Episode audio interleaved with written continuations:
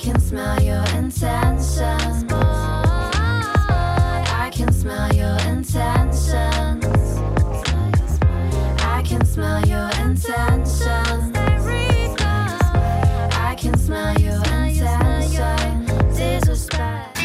Hause in Baden und der Pfalz.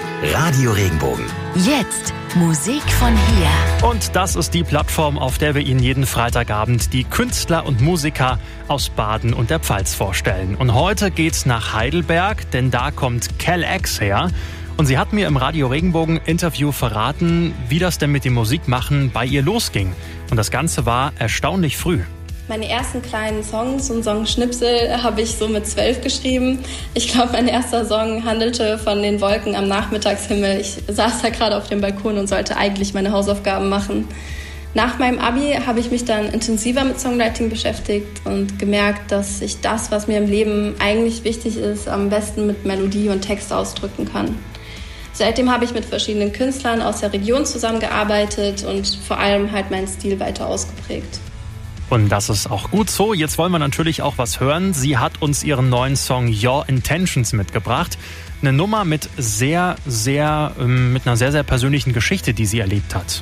Als ich in der Straßenbahn auf dem Weg zum Studio in Mannheim war, ähm, da saß mir ein Mann gegenüber, der mich unangenehm angestarrt und gegrinst hat. Und seine Absicht war halt so offensichtlich, dass man sie schon fast hätte riechen können. Und so bin ich dann auch auf die Hauptzeile gekommen, I can smell your intentions. Meine Intention mit dem Song ist es, ähm, auf solche Situationen aufmerksam zu machen, die im Alltag jeder wahrscheinlich schon mal so erlebt hat.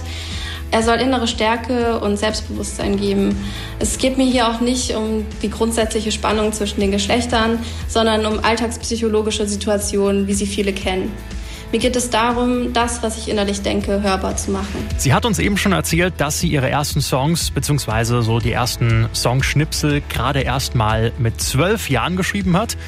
Und falls Sie jetzt denken, oh, die hat aber schon relativ früh angefangen, mh, hm, davor war auch noch was. Schon im Kindergartenalter habe ich im Kirchenchor der Friedenskirche Handschussheim teilgenommen und mein erstes Solo war mit sieben Jahren die dritte Strophe von Schneeflöckchen Weißröckchen.